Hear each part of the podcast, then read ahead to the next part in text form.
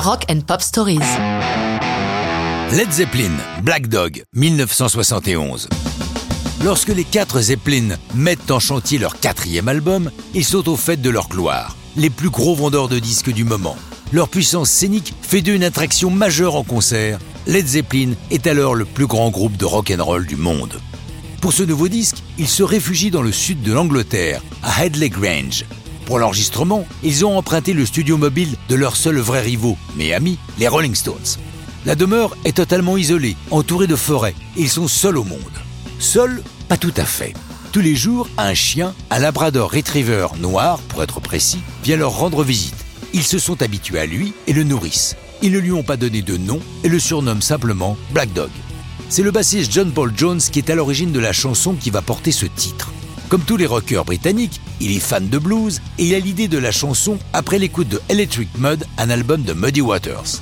Généralement, les mélodies sont l'œuvre de Jimmy Page, mais les idées de Jones sont les bienvenues, elles sont toujours intéressantes. C'est le cas pour ce titre sur lequel il travaille avec une construction très bizarre, illogique. Même après avoir été reconstruite, elle va garder une grande complexité, pourvue de riffs très différents, d'opposition parfois entre la batterie et la guitare. Bref, pas vraiment une partie de plaisir à jouer si l'on ne s'appelle pas Led Zeppelin. Quant au texte, on y retrouve le goût prononcé de Robert Plant pour l'ésotérisme.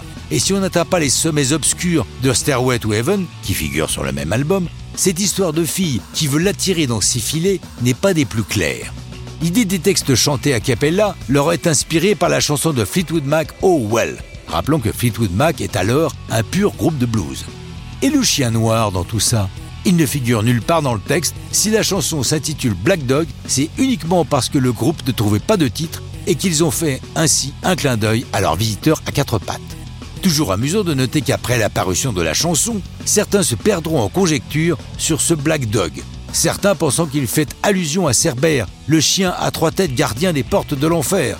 Pourquoi faire simple quand on peut faire compliqué? Enfin, pour être complet, les sons que l'on entend au début sont ceux de Page branchant sa guitare et sa pédale wah-wah, ce que les guitaristes avaient coutume d'appeler son échauffement. La guitare, justement, est enregistrée en quatre fois, avec diverses distorsions, puis renvoyée dans un limiteur qui ajuste les différentes parties. L'album, qui ne porte pas de nom, mais juste des symboles, sort le 8 novembre 71 et Black Dog est publié en single le 2 décembre suivant.